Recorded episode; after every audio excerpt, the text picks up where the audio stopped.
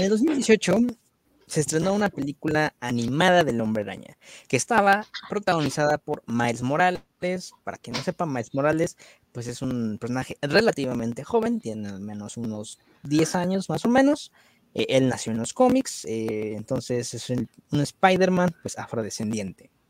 Ahora, yo me atrevería a decir que antes del estreno de la película, ok, va, los fanáticos estaban ansiosos de ver una película del Hombre Araña animada, pero no se esperaban el hitazo que se avecinaba. Entonces, el día de hoy vamos a analizar Into the Spider-Verse, Spider-Man, un nuevo universo, aquí en el verso de Shadow.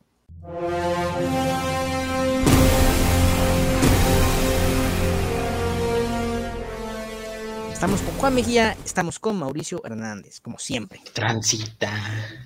Entonces, amigos, a ver, con este primer comentario que les acabo de dar, ¿están de acuerdo con lo que les dije? Si no, ¿por qué? ¿O quieren agregar otra cosa? Absolutamente nadie, absolutamente nadie esperaba que la película fuera lo que fue, eh, ni siquiera Sony, de hecho, eh, eh, siempre hay notas así como de en los portales especializados en Estados Unidos de lo que se espera de la taquilla doméstica, entre comillas, doméstica se refiere a la recaudación en Estados Unidos, y en la, incluso en las mejores proyecciones, incluso en los mejores puntos de eh, de predicciones, nadie podía creer que la película le fuera así de bien en cuanto a taquilla y cuanto al recibimiento del público. Y, que la verdad yo creo que sí, fácilmente después de las de Tobey Maguire va a ser la película más recordada de, Spider-Man. Pase lo que pase en, lo que va a pasar en esta. O sea, definitivamente no le va a llegar eh, al, pues, ni, a los, ni a los talones lo que lo que terminó siendo esta película, de, la de Spider-Verse. Eh, todos la conocemos como Spider-Verse, aunque en español es un nuevo universo, creo. Algo, algo así, este, bien jalado. Pero yo me acuerdo que sí salí francamente sorprendido eh, de la sala. O sea, realmente, eh, fuera de que fuera una buena película del Hombre Araña, era una muy buena película de cualquier cosa. O sea, una muy buena película animada. La animación es impresionante. Eh, así como la verdad es, impresionante Isla de Perros, como es, fue impresionante en su momento Toy Story, a ese nivel de animación está. Y narrativamente es una película muy buena. Además, la música es perrísima también.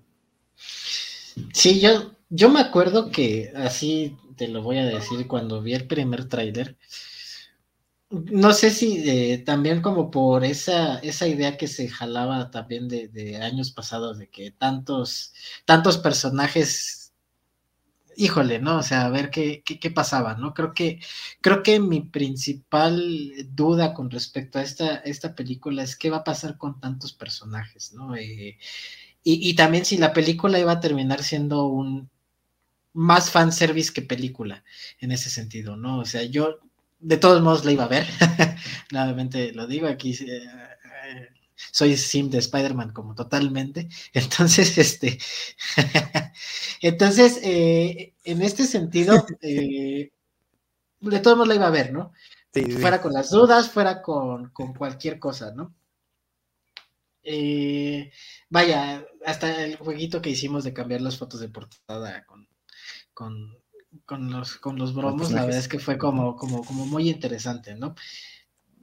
Y cuando fui a ver la película, eh, creo, que, creo que la fui a ver un tiempo después, ya que había salido algunos comentarios con respecto a ella. Y, y yo me acuerdo que, no sé, no sé si fue antes o después, pero sí, sí, alguna vez vi el comentario de que temprano, de decir esto va a ser un Oscar, ¿no? En, esa, en, ese, en ese rango de tiempo de cercano, te digo, no sé si fue antes o después, pero sí fue así como de, esto, esto va para Oscar, ¿no? Entonces yo dije, ay, ah, caray, ¿no? Entonces, esta película sí la fui a ver dos veces.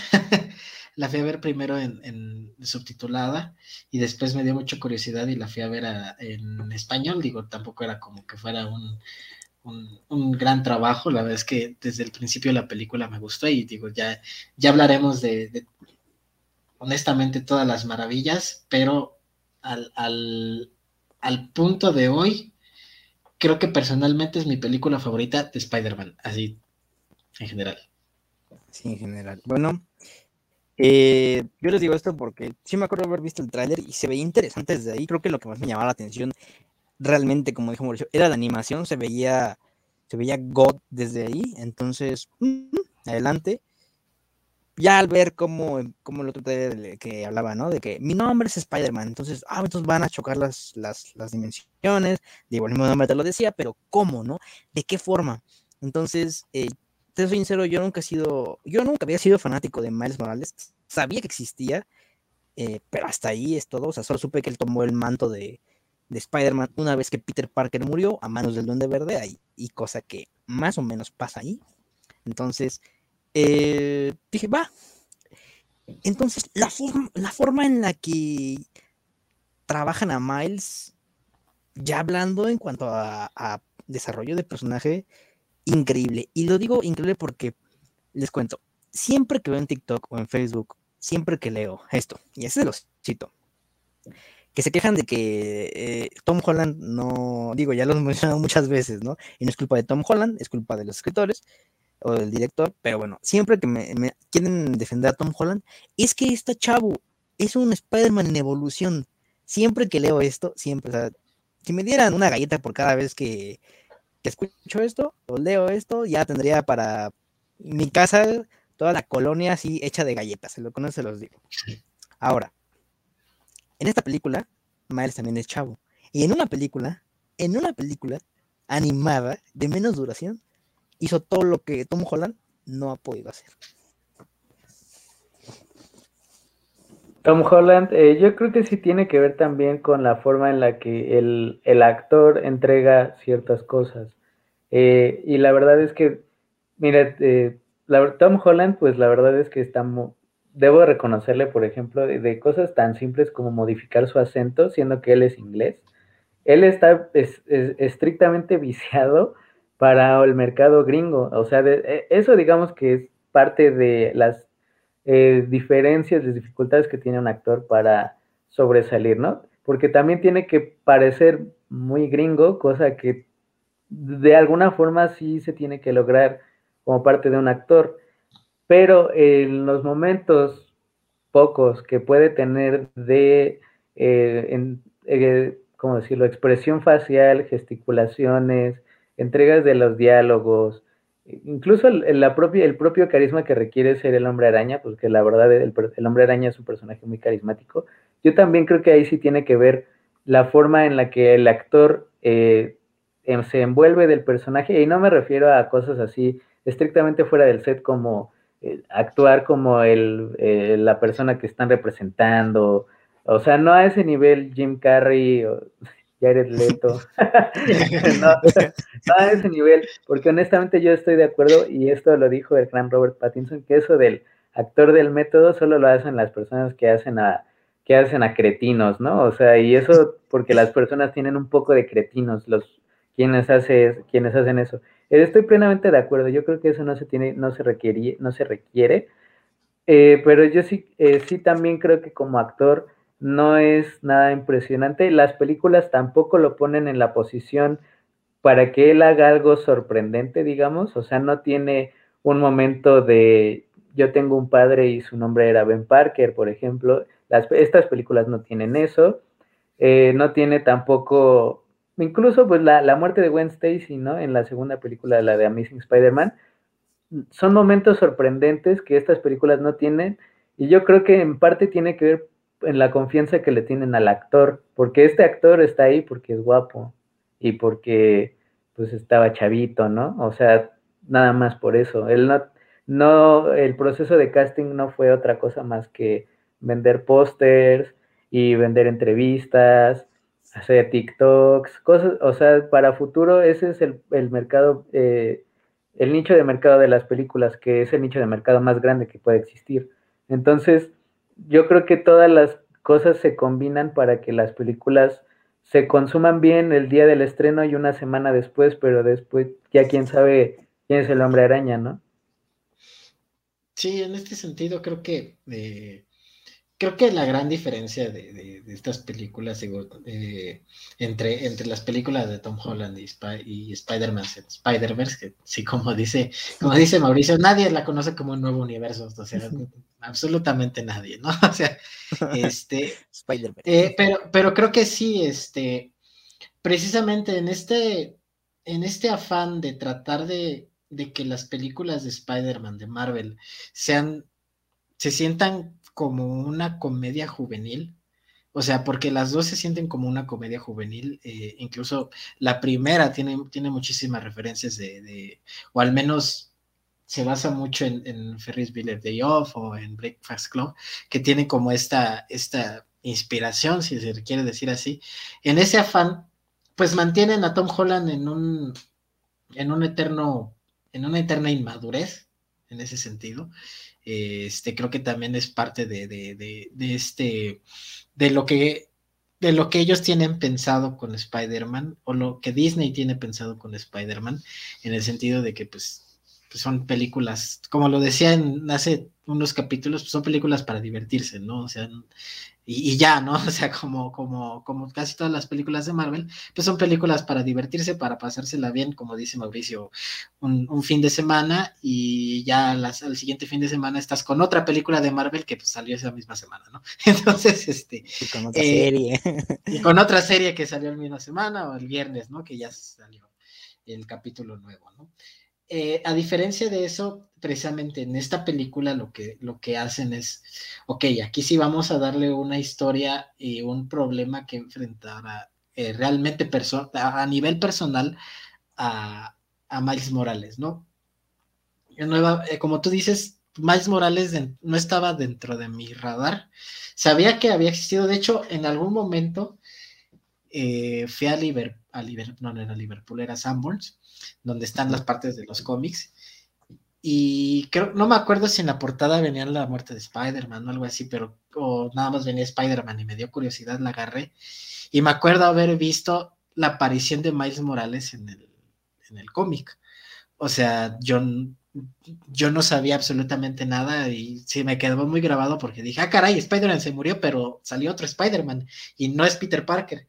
Entonces, eso tiene muchísimos años, pues tú, lo dices tiene 10, seguramente ah, por pura casualidad agarré el principio de esa, de esa trama.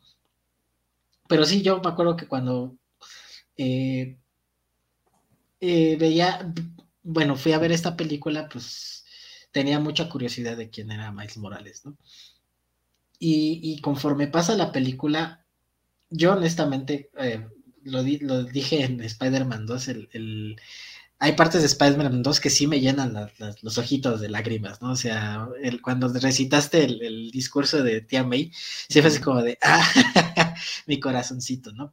Y creo que en esta película me pasa bastante lo mismo, ¿no? Eh, todo este, este proceso que tiene que pasar Miles Morales con respecto a su identidad, porque pues creo que, creo que también mucho de eso va la película, ¿no? De, de, la identidad y todo lo que pasa con respecto al salto de fe y todo es, bastante emocional y tienes mucha empatía con el personaje, ¿no? Porque pues quieras o no lo has visto durante, no sé cuánto dura la película, pero durante la duración de la película lo ves crecer, lo ves enfrentarse a un problema muy grande a nivel personal y a nivel, este, pues, Spider-Man, pues, que no, que hay algo que, que, que me, que precisamente me gusta mucho de la película, es que una parte de, la misma trae el el traje de disfraz, ¿no? Como que de alguna manera no lo llena, ¿no?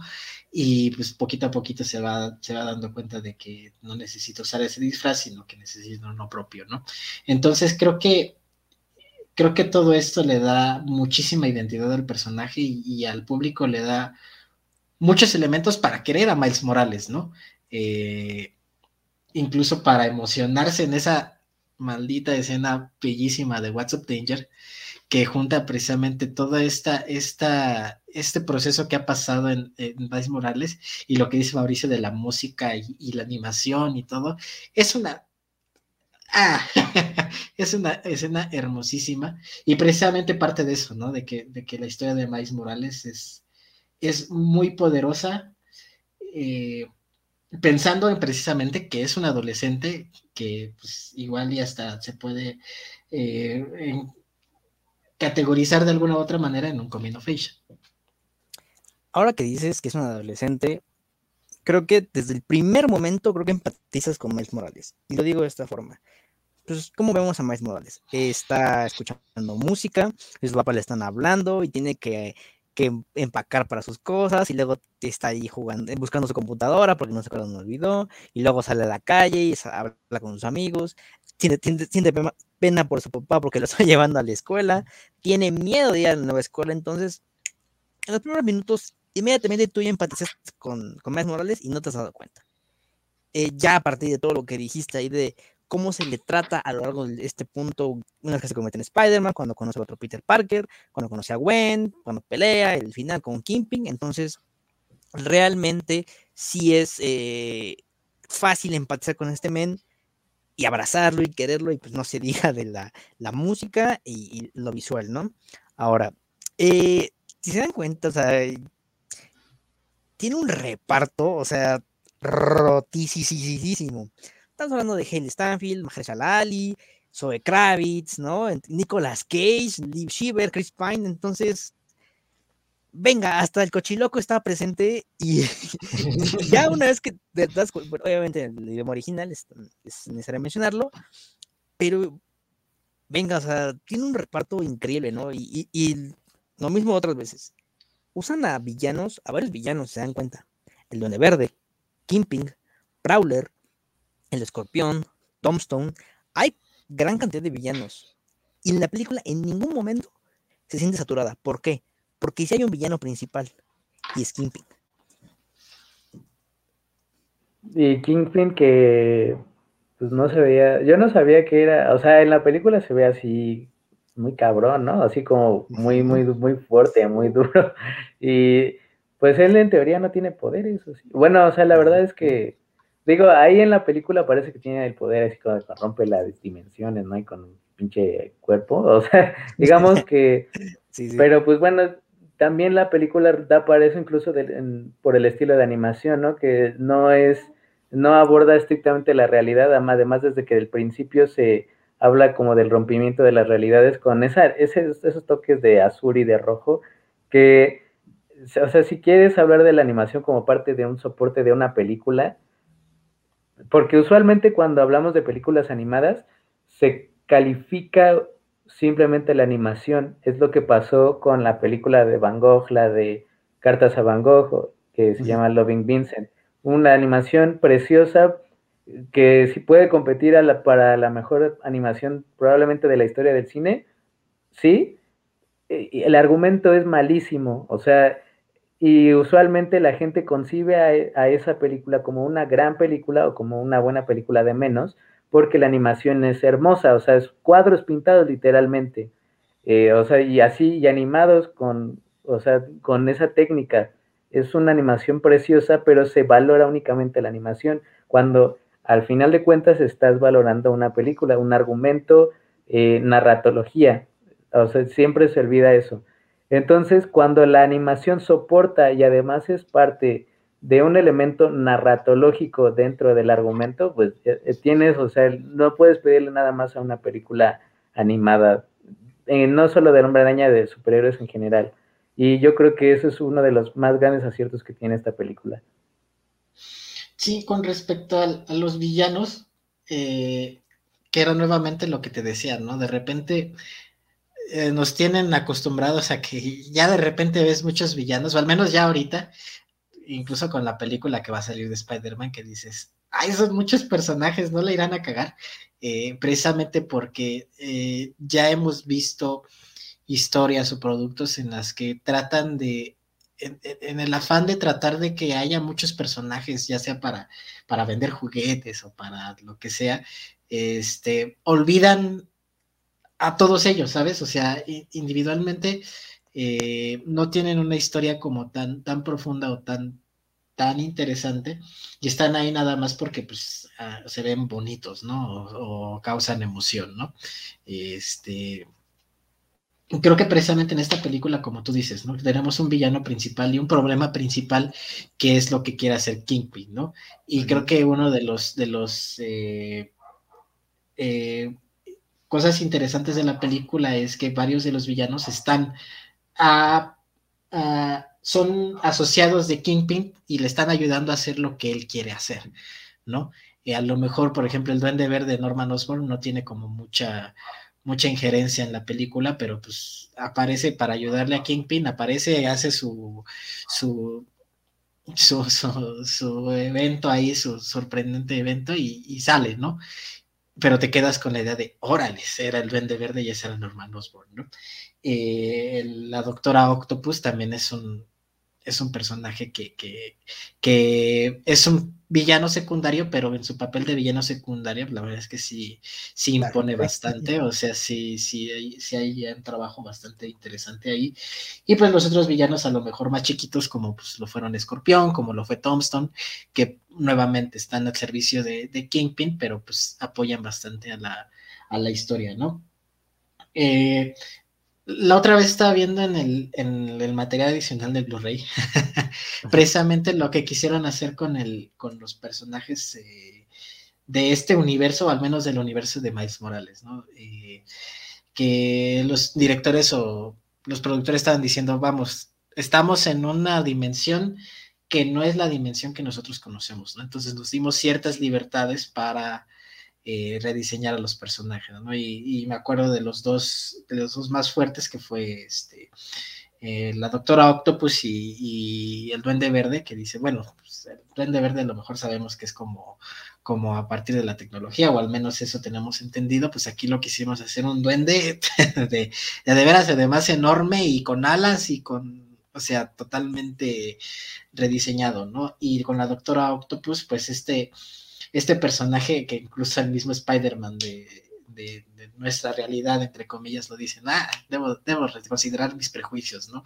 Que se ve medio hipizona, se ve, bueno, de primera mano, pues es mujer, ¿no? Este, se ve bastante, se ve como una científica loca, eh, hasta el cabello, ¿no? Que le, que le diseñan está como, como muy característico de su personaje. Y pues, vaya, con respecto a Kingpin, pues lo que decían es, pues este, este villano que es el principal, incluso visualmente en la pantalla, cuando aparece, abarca toda la pantalla, ¿no? O sea, en el sentido de que cuando aparece todo el cuerpo, precisamente como es de dimensiones grandes, vamos a decirlo así, eh, varias de sus tomas o de sus dibujos en el storyboard, pues nada más era la carita de Kingpin con un cuadro enorme, grande, negro, ¿no? Entonces creo que, creo que incluso por esa parte del diseño de los personajes hay, hay, una, hay un gran trabajo. Eh, eh, como lo dice Mauricio, ¿no? Creo que apoya muchísimo a la narrativa de la película y qué es lo que, es lo que quiere hacer. Eh, los villanos, pues sí, son, son, son intimidantes e incluso el diseño de los personajes de Spider-Man, ¿no? O sea, de la Spider-Gente, también como lo van presentando, es, divertido y digo, es divertido, me refiero a los tres últimos, que es como de, ah, ok, ya la presentación no importa, ¿no? O sea, ya vamos a lo que sigue, ¿no? O sea, ya sabemos de qué va, ¿no?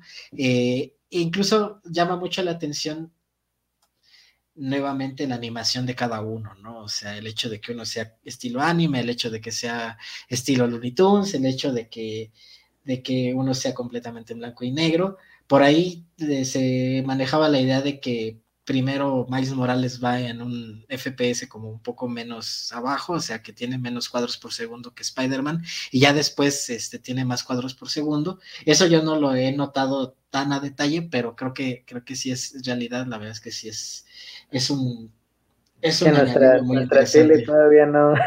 no sí, yo creo que no. De, tele. Es que nosotros vivimos en México, ¿no? sí, ese también, sí. Recuerda ver ese dato. Em, fíjense, ahora que hablamos de los Spider-Man, bueno, nos introducen a nosotros con un Spider-Man, se puede decir que es el canónico, el normal, eh, saben, ¿no? El que todos conocemos, que me gusta como primero referencia a, obviamente, al mejor Spider-Man de todos los tiempos, Tobey Maguire, uno con el tren, dos con el beso y tres con el baile. Entonces, Entonces, de ahí ya partimos bien. Eh, me gusta cómo dice que a pesar de todo, el mensaje está ahí, a pesar de todo, él siempre se levanta, él siempre va a encontrar la manera, por más que le peguen, ¿no? Ahora, nos lo matan al inicio de la película, nos lo matan, entonces ya de por sí eso es un, madrazo, ¿no? Dices, güey, yo no sabía eso, eh, unos pendejos me spoilearon esta, esta, este, este en Twitter, entonces desde ahí les agarré cizaña a estos güeyes, y cada vez que los veo los insulto, pero esa es otra data, ¿no? Entonces, eh, dije, pero aún así dije, güey, o sea, dije, bueno, ok, lo mataron, pero ¿cómo, cómo van a matar a Spider-Man, no? Entonces, me gusta como antes de morir eh, Peter, él le dice a Miles, ok, yo no sabía que eras como, como yo, como, sí, como yo, pero si quieres yo te enseño, ¿no? Deja a cabo esta, esta, esta misión y yo te enseño. Y desde ahí como que ya te están, ya te están este, encaminando lo que va a hacer, ¿no? Ah, es que un, el Spider-Man Peter Parker le va a enseñar a Miles Morales cómo ser Spider-Man, ¿no? Y nos lo matan. Entonces, como que desde ahí ya la trama me gusta cómo se va moviendo porque ya no está saliendo como debía salir y nos traen, sí, a un Peter Parker, pero no a un Peter Parker en su mejor momento, ¿no? Creo que nos traen un Peter Parker muy nosotros. Entonces, eh, me gusta cómo jala a partir de ahí la historia con, la muerte de Spider. Y definitivamente es un recurso poco utilizado, ¿no? Comenzar eh, con un motivo, con pues un, punto tan alto, ¿no? En la película, o sea, comenzar así es un recurso poco utilizado en, digamos, en este tipo de películas. La verdad, en el género de superhéroes, ¿no? O sea, difícilmente se ve y probablemente no se vea, ¿no? Porque además, esta era una película que no corría tantos riesgos, a decir verdad, es decir, para bien o para mal, las películas animadas siempre son tomadas como un cine B, o como si no fuera de posibilidades tan amplias como si no fuera un cine tan importante cuando honestamente la animación eh, es, ofrece posibilidades mucho más amplias y de unas capacidades mucho más grandes que las posibilidades que tú tienes con el live action, con personas, ¿no? O sea, los recursos gráficos que puedes lograr, los cuadros, las imágenes, puedes convertirlo genuinamente eh, en una pintura, en arte, no solamente en pinturas eh, como tal establecidas como en esa película de, Van Gogh, sino en esta, eh, pues tú bien podrías argumentar que pues es eh, pues algún tipo de arte contemporáneo, ¿no? Además, arte con un soporte de animación de imagen en movimiento, porque pues técnicamente la película también tiene formato en tercera dimensión. Entonces sí creo que ofrece muchas más posibilidades y la película como no corría tantos riesgos, yo también creo que ahí se aventuraron más a intentar cosas nuevas, por así decirlo, porque ya que ya parece que, incluso en las de Tommy Maguire que iban a comenzar pues, matando al hombre araña, ¿no? O sea, jamás, nunca en la vida lo hubieran intentado en una película con personas, ni aunque fuera así que en flashback ni nada, hubiera sido yo creo que un momento demasiado, un riesgo demasiado amplio para, digamos, para el público que posiblemente vaya a consumir la película, que son pues los niños. Y en este caso yo creo que es la película menos infantil que puede haber del hombre araña, ¿no? Eh, a pesar de que sea técnicamente un adolescente, pues sí habla de cosas un poco más eh, complejas, como pues es el crecimiento, eh, no sé, las relaciones familiares, el, pues, el autodescubrimiento de la identidad, ¿no? Y del propósito en la vida, cosas que no se ven tan estructuradas a pesar de que son parte esencial del personaje del hombre araña. Por eso eh, bien dice Juan, es la mejor película del hombre araña que hay hasta ahora.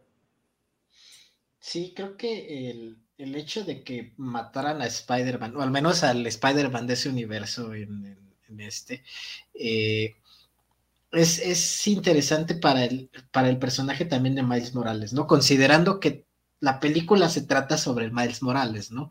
Eh, en el sentido de que nuevamente lo decía, ¿no? Miles Morales se tiene que enfrentar a uno de los obstáculos más, más fuertes de su vida en, un momento en el que pues ya está teniendo los, los, poderes, ¿no? O sea, como tú lo dices, ¿no? O sea, él, está apenas enterándose de que tiene los poderes y ya es el nuevo Spider-Man, ¿no? Eh, o al menos ya parece que necesita ser el nuevo Spider-Man. Y, y, la película pone al personaje en un, en un punto muy incómodo, incluso muy este, que pues el personaje va a necesitar crecer sí o sí, ¿no? O sea, no, no, no, no se va a quedar igual al final de la película, sino que pues, eh, sabes que algo tiene que pasar para que este, este, este nuevo Spider-Man se convierta en el, en el Spider-Man oficial de ese universo, ¿no?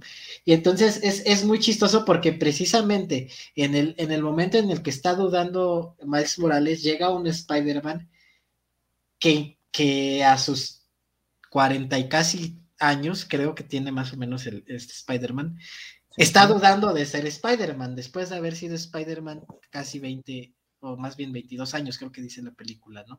Y entonces hay un choque también en el, en el que pues los dos van a tener que aprender, uno va a tener que aprender otra vez a ser Spider-Man y el nuevo Spider-Man pues va a tener que aprender a hacerlo, ¿no? a final de cuentas creo que también por parte de los que, pues yo creo que sí se puede decir que el Spider-Man eh, viejo, pues es un personaje secundario, ¿no? Independientemente de que es el Spider-Man como con, con más fuerza, entre comillas, en el sentido de que pues es el Spider-Man que nosotros conocemos, es el Spider-Man que nos muestra en la, el anuncio de Coca-Cola que nosotros conocemos, entonces pues nos da a entender que pues, es el Spider-Man de nuestro universo, ¿no?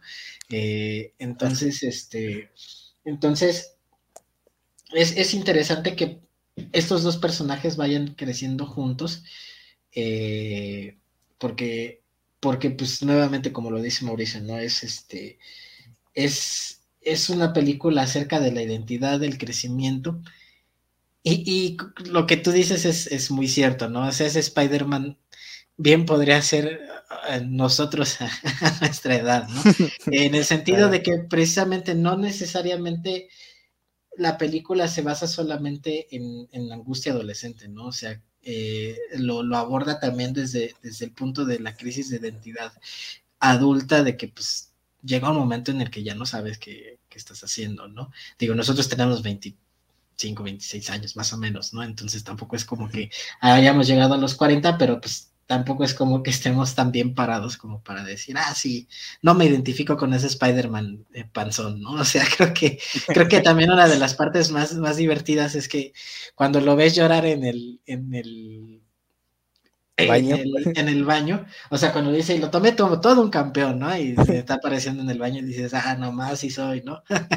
Entonces, la película también agranda su, su, su, mensaje o lo que quiere decir para que no solo se, se, vea como un coming of age, sino que también dices, a ver, sí, sí, sí es una película sobre crecimiento, pero pues tú, tú también vas creciendo, o sea, no te, no llegas a los 30 y dejas de crecer, no llegas a los 26 y dejas de crecer, ¿no? Mira, eh, ahora que mencionaron esto de es el crecimiento de Miles a lo largo de la cinta, eh, recuerdo mucho que pues, desde el inicio nos están poniendo esto de, no sé cómo se traduce, ahorita me lo van a decir, pero bueno, ya lo tomo como el expectations, cuando hace su expectativas. gracias, expectativas.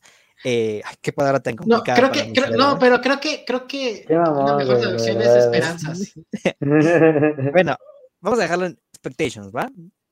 en, esta palabra que, se avientan cuando se avienta su grafo ahí en, el, en el metro, ahí con su tío. Entonces, ¿qué es lo que realmente espera, esperan los demás de Miles, no? Y esto lo vemos, uno, con su papá, ¿no? Que, sea, que asista a la escuela, que cumpla, que 10, que venga, que aproveche las oportunidades que tenga. Del lado de su tío es que simplemente se deje salir, que sea él mismo. Ahora, la, la cosa viene interesante cuando todos los Spider-Man pues eh, ahí en, en la Spider Cueva, eh, vamos a llamarla así, están ahí y le dicen, no, pues es que puedes hacer esto, y puedes hacer esto, y puedes hacer esto. Entonces, ¿qué es lo que esperan realmente de este Spider-Man, no? Y Miles es como de, güey, ahí hasta ahí ya le cae quizás otro 20 de los que le habían caído, es como de, no, es que ya está muy pesado esto, ¿no? Y pues se hace invisible porque siente la presión de que todos están confiando en él. Digo, el, el Spider-Man, bueno, es Peter B. Parker, él sí confía en él plenamente, pero dice, oh, no puede hacerlo ahora, pero, pero, pero sí puede, ¿no? Entonces, pero sí siente la presión de todos los demás que están ahí y que debe hacerlo, ¿no? Porque eso significa ser Spider-Man. Ser Spider-Man. Y la verdad, eso, eh, además de que queda muy bien adjetivada la idea con, pues, muchos ejemplos que cualquiera puede ser Spider-Man, ¿no? Un puerquito, una chavita, este, pues un alcohólico, ¿no? Así, detective, o sea, todo ese tipo de cosas que finalmente no es tus rasgos de comportamiento, por así decirlo, o tu personalidad, sino que pues tengas la convicción de ayudar a los demás, de hacer el bien. Entonces, y eso queda muy bien representado, por eso es que el, hombre araña toma tantas formas, y además de formas muy ingeniosas, como dijiste, lo de los diferentes estilos de animación, e, ese también es un recurso narratológico pues muy, muy puerco, ¿no? O sea, nada más en películas eh, así, digamos, de grandes exponentes es donde se utilizan diferentes estilos y cosas que, y esas son cosas que resaltan rápidamente a la vista porque no solamente involucran pues eh, una definición, una delimitación de personajes, sino también obviamente más presupuesto e involucran una visión creativa mucho, muy diferente. Sí, e, e, eso de los, de los personajes, la verdad es que en general creo que todas las decisiones estéticas que toma esta película son son impresionantes a nivel, a nivel de narrativa porque cuentan, cuentan mucho, ¿no? O sea, ya lo decía con el diseño del, o el rediseño de los personajes, cada uno cuenta su historia, eh, eh, teniendo en cuenta de que son personajes, entre comillas, diferentes a los que nosotros conocemos, ¿no? Eh, y ahora, con respecto a lo que decía Daniel de las, de las expectativas, esa escena de, de, de cuando le están asediando al pobre Miles Morales con lo que necesita hacer como Spider-Man, es, es muy interesante y creo que de alguna u otra manera creo que cuando, cuando una película trata de decir algo, eh, o al menos tiene a una premisa central muy, muy marcada o, muy determinada, pues todo lo que aparezca o gran parte de lo que aparezca en pantalla va a apoyar a esa premisa, ¿no? Entonces, creo que, creo que aquí, eh, siendo la premisa que estamos hablando de que está tratando de, de, de, encontrar su identidad o quién es, esta escena me gusta muchísimo porque, pues a final de cuentas es la culminación, como dice Daniel, de lo que está viviendo Miles Morales, incluso, o estaba viviendo Miles Morales incluso antes de lo que, de convertirse en Spider-Man o de que lo picara la araña, ¿no? De que es un montón de gente le está diciendo qué tiene que hacer o qué debe de hacer y, pues no es hasta ese momento en el que Miles Morales dice, ¿sabes qué? Ya, o sea, no, no, no puedo hacer lo que, lo que todos esperan que sea, porque aparte, este, después viene la, escena con, con, su papá, que creo que es, es una de las escenas que a mí también me, me da, me da sentimiento porque honestamente es una plática que mi, papá personalmente me ha dado bastante bastante, ¿no? O sea, ese, ese, ese discurso exacto lo he oído eh, muchas veces y cada vez que lo oigo es como, o sea, en el sentido de que lo he oído en, la vida real y, dirigido a mí, sí es como de, hoy, oírlo en una película con, todo este desarrollo de personaje que, se da, sí es así como de, órale, ¿no? Y, y, en el momento en el que, en el momento clímax, que creo que también es, es uno de los puntos fuertes de la escena de What's Up Danger, es decir, ¿sabes qué? No soy, el no soy Penny Parker, no soy el Spider-Man este, detective, no soy la de Spider-Man anime, no soy Spider-Man, no soy el Spider-Man del otro universo, no soy ni siquiera el Spider-Man que conocí en este universo, soy Miles Morales, ¿no? O sea, soy el Spider-Man, este, soy el Spider-Man negro, pues, o sea, este, eh, y, y, no neces y tengo mis propios poderes, ¿no? O sea, y también creo que es es algo, es un recurso que utilizan muy bien, el decir, Miles Morales tiene poderes diferentes al Spider-Man que nosotros conocemos. O sea, Miles Morales puede tirar electricidad y puede hacerse invisible. Y entonces, en la, en la última escena de pelea, el hecho de que las use para, para enfrentarse a los villanos o para enfrentarse a Kingpin, incluso el hecho de que le ponga la mano y, sea, sea, eso con lo que derrota a Kingpin, apoya mucho la idea de decir, este es, este es Miles Morales, o sea, Miles Morales ya encontró eh, su, identidad, ya encontró la persona que es y cómo va a relacionarse con, el hecho de ser Spider-Man y con su familia. Eh, también el hecho de que el papá le apoye diciendo, ¿sabes qué? Este, pues podemos ir a, una, a una casa privada y ahí puedes pintar lo que quieras, pero pues también, también eso de decir, pues también se ve que las otras personas ya también lo están apoyando para decir, esto es lo que eres, no voy a, no voy a, obligarte a hacer lo que tú quieras, sino que pues el potencial es tuyo y puedes alcanzarlo de la manera que, te parezca más, más conveniente para, para lo que para lo que eres. Grandes palabras. Fíjate que esa escena de también del discurso del papá pega, ¿no? Pega bastante porque sí, aparece entonces, yo me acuerdo cuando yo la vi en el cine, yo lloré, eh, porque sí es algo realmente motivador, bien escrito y que sí está bien ejecutado. Porque si para ese entonces yo no le hubiera tenido un, una empatía a Miles Morales, no hubiera llorado, veo como de, ah, pues, una escena bonita, ¿no? Pero no, fue el caso contrario, de manera increíble. Entonces, gran, gran escena. Eh, otra de las que también me gustaron bastante fue que, ok, ya es Spider-Man, eh, ya con sus amigos, pero le matan al tío. Y al, tío Aro, ¿no? El Prowler. Entonces, pues es como se lo dicen sus amigos, realmente somos las únicas personas bueno, se lo dice el puerco, ¿no? Pero ustedes me entienden. Son las personas que, te pueden entender. Y eso es realmente porque todos a ellos perdieron a, alguien, a algún ser querido y cada uno, cada uno se los dice. Entonces, un momento muy bonito porque creo que hasta ese momento, la primera vez que lo vi, dije, ah, pues sí, sí, es Spider-Man, es Spider-Man. Pero no es hasta que pierde a un ser querido, que creo que también es básico ahí dentro de la estructura de, de lo que es el Spider-Man, que es cuando dice, güey, ya, es como un punto culminante para su personaje. Punto culminante. Y además la pelea, la última también está muy chida. O sea, como, es como escena y como, pues como momento narrativo, la verdad está, está muy chida. Y por ejemplo, apenas, eh, la verdad me he resistido, pero sí vi que salió el otro tráiler y la verdad es que no vi como que la gente le hiciera tanto barullo cuando posiblemente sea tres veces mejor esta película que la que, va a, salir la siguiente semana, sí. sí, definitivo. definitivamente, sí. Con, lo que, con la, todas las expectativas, la verdad, yo sí. y esa yo creo que en formato, un formato más grande, sí valdría la pena verla. Sí. E, incluso Ah, ah, bueno, tomando en cuenta lo que, lo que decía hace, hace ratito de, la escena del papá, creo que también uno de los puntos importantes, hay, hay dos frases que yo de esta película, de hecho, a lo mejor no he hecho eh, mi, frase personal o mi lema de vida como tal, pero sí es algo que como que tengo mucho en la cabeza, que es, cualquiera cualquiera puede usar la máscara, y la segunda es un salto de fe.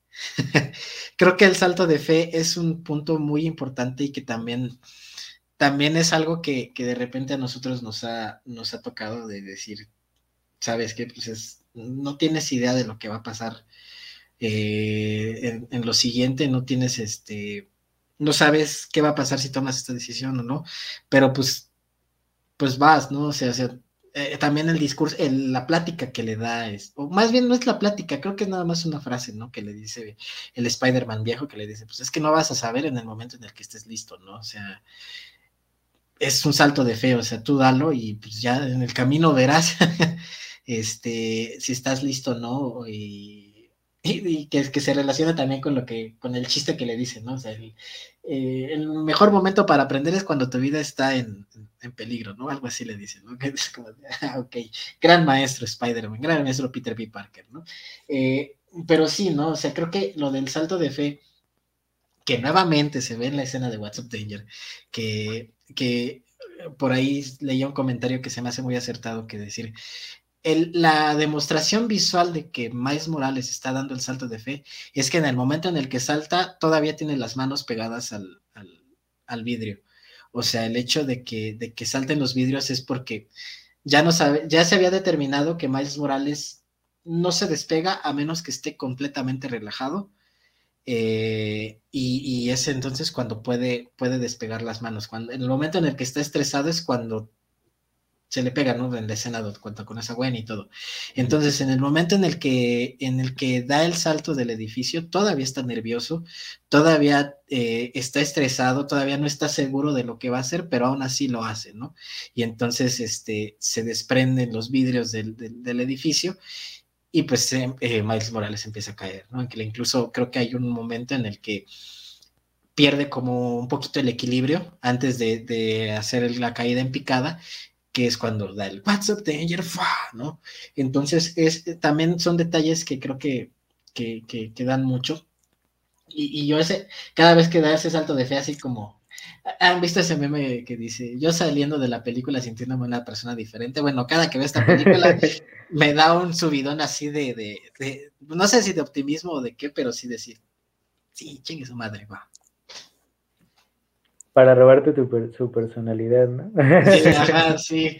Yo saliendo sintiendo como Miles Morales. para robarte su personalidad. Sí, yo eh, lo recuerdo por la canción, la verdad, e, esa la de WhatsApp Danger. Eh, este es el mejor soundtrack de Marvel después del de Black Panther. Nada más que aquí sí aparece en la película y sí lo usan. Porque en Black Panther ni usan las canciones y Ah, no, o nada más una, ¿no? puedo creerlo. Ajá, no puedo creer que tienes a Kendrick Lamar, a The Weeknd, Doja Cat, o sea, y no los usas en la película. Y aquí la, la, música sí tiene que ver, ¿no? O sea, tal vez no sea parte estrictamente del argumento, pero sí es parte de para crear momentos dramáticamente pues muy completos como este que dice Juan. Eh, rumbo al final de la película, mm, prácticamente en el final, cuando una vez que derrotan a este Kingpin, eh, que por cierto, cómo lo derrota, hasta da, da, gusto, ¿no? Por lo que le hizo a Peter Parker. Entonces, eh, esta manera de reconciliarse con su papá, sin saber su papá que es Miles, muy bonito, muy buen detalle. Entonces, venga, o sea, la película es un hitazo, es increíble. Se nota la dedicación que le metieron, una al guion, otra al diseño de todo lo que, de, todo el, ambiente, los personajes, y ya en su ejecución, ¿no? Porque pues puedes tener buenas ideas, puedes tener un gran guion, pero pues si en ejecución fallas, pues, pues evidentemente no, ¿no? Entonces, gran, gran, gran película, y pues a mí me encanta el final, porque sale uno de mis Spider-Man favoritos, si no es que el favorito, el Spider-Man 2099, que está, por si no sabían, doblado por Oscar Isaac. Entonces, eh, gran, o sea, me, a mí me, no sabes cómo me mama el diseño de Spider-Man 2099, siempre lo uso en el videojuego de, de Spider-Man de P4, entonces, este, pues que te apunta, ¿no? Todavía a lo que va a venir más adelante, o sea, e, esta, esa confianza de que, ok, ya sabemos que hicimos un buen trabajo y todavía te vamos a dejar más, porque hay más que explorar. Y la manera ideal de cerrarlo es con un meme. Sí, güey. está, está, genial. No, porque aparte hay, hay un meme ahí y utilizan otro meme en los créditos finales. O sea, está en, el eh, este, esta última escena post créditos, que es el del señalamiento, y está el meme de, Spider-Man sentado en el escritorio. En ah, los créditos finales, ¿sí te acuerdas? O sea, sí también. O sea, creo que también lo que tiene esta película con respecto a Spider-Man es que está, o sea, está llena de fanservice, o sea, sí es algo que dices, ah, no manches, o sea, entiendo la referencia, entiendo la referencia, y creo que sí hay una, pues no sé, quizás una investigación previa o de plano Sony dijo, pues utilicen estas referencias, o no sé, ¿no? Pero que incluso, como lo decía el fan, sí está llenísima de fanservice, pero no es algo que le estorbe a la película, ¿no? O sea, creo que creo que mm, llena bastante el ojo de, de quien ha tenido a Spider-Man presente en, este, en el tiempo antes de que saliera esta película, pero pues también representa una buena película, ¿no? O sea, es una, es una buena película que cualquier persona puede, puede disfrutar. Y estoy de acuerdo con Mauricio que probablemente Across the Spider-Verse sea una pinche peliculota. y no sé si, si, si cuando salga se va a hablar, digo, eh, independientemente de lo que pase después de, la siguiente semana, no sé si se va a hablar tanto como se va a hablar de, No Way Home, pero yo creo que, que al menos el tráiler ya, ya es muchísimo mejor. Mamá, sí, yo también lo creo.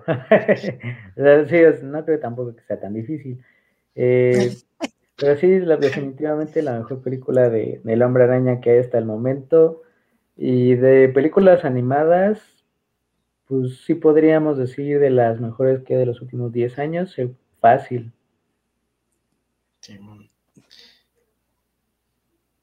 ¿Qué pasó? Sí, sí, no, no, estoy pensando así como que qué otra película animada podría competirle, pero Pero no, ¿eh? O sea, sí, este... Que, bueno, yo nada más quería comentar que, al menos creo que los directores de esta película, eh, creo que sí traen una buena propuesta en, animación eh, como, como elemento narrativo.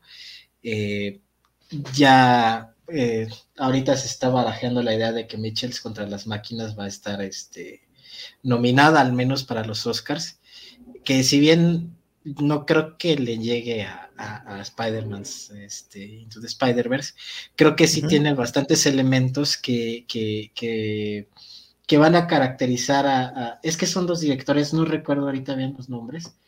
Phil Lord y Chris Miller, ¿no? Ah, ah, ahí está, tú te lo sabes mejor que yo. Pero sí, creo que sí tienen como una, una, una conciencia bastante sobre la estética dentro de la narrativa y creo que pues sí hay que, tomar en cuenta quizás proyectos que, puedan sacar eh, independientemente de, de Across the Spider-Verse, que aparentemente va a ser una parte uno, entonces de menos vamos a tener dos, dos eh, Across the Spider-Verse y, obviamente ahí vamos a estar, ¿no? Fíjate, cosa curiosa, que esos dos güeyes eran los directores iniciales de Han Solo, pero no les gustó a Disney, a lo mejor tomaban otro rumbo. Y pues, digo, a mí me gusta solo, me gusta Han Solo. A mí también, pero, Ron sí hubiera, pero sí me hubiera encantado ver lo que estos güeyes traían en mente, porque estos, estos güeyes son genios, son genios. Lluvia de hamburguesas, lluvia de hamburguesas, ya lo dijiste, la familia Mitchell contra las máquinas. Entonces, Lego, o sea, la de Lego, Lego 1, no mames, o sea, estos güeyes traen, esa, película sí es otro nivel, la de Lego 1 es otro nivel. Y había otro de las que los habían corrido, pero pero dijeron que no, ¿no? O sea, ah, este... este, creo que tenían... iban a hacer este... Star Wars. Era una grande, sí, era una grande, y al final les dijeron, no, ¿saben qué? Este, su película está muy rara. Flash, creo que era Flash, ellos también estuvieron en Flash. Ah, no, mames, iban a hacer Flash. Era una grande, era una grande, sí. Antes de que llegara Muschetti, este, digo, tuvo como tres directores, también estaban estos güeyes, era como de... que los dejan ir. sí, era, una, este era una grande y al final, pues la verdad es que también muchas veces cuando aparece la oportunidad, los recursos, el talento, pues sale, ¿no? Y la verdad es que con la de Lego, o sea, la de Lego, yo creo que sí, de animaciones de las películas más avanzadas que hay, eh, no por la animación per se, sino por la forma de la historia y todas las implicaciones que tiene, y pues esta película también, o sea, creo que son dos obras mayores contra pues las personas que finalmente hicieron los proyectos que originalmente les habían encargado, ¿no?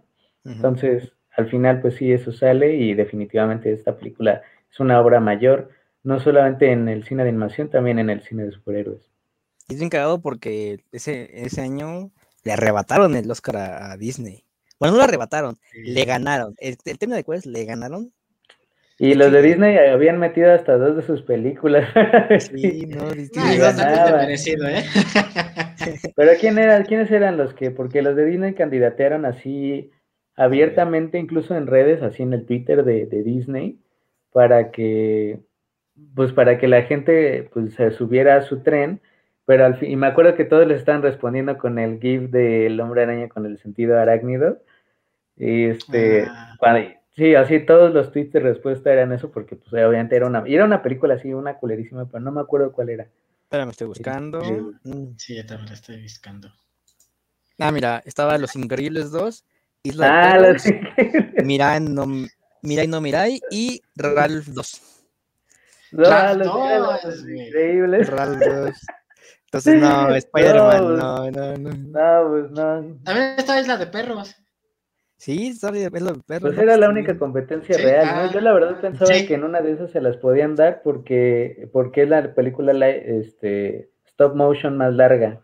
Y pues final, eso como sea, es un logro técnico entonces yo pensaba que era en una de esas se la podían arrebatar, pero nada, el, el hype y todos los votantes pues, estaban del lado de, de sí, no, porque aparte creo que, creo que, bueno, a lo mejor es eh, opinión personal, pero Isla de Perros es una gran película, pero creo que sí es un poquito menos accesible que, que Into the Spider-Verse, ¿no? O sea, independientemente de lo que decíamos que pues sí tiene las temillas ahí Into the Spider-Verse. La verdad es que es una película bastante accesible y bastante disfrutable, ¿no?